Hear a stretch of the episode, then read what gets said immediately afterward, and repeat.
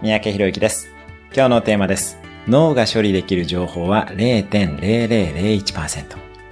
私たちの脳は毎秒4億ビットの情報を処理しています。そのうち意識的に処理されるのは2000ビットに過ぎません。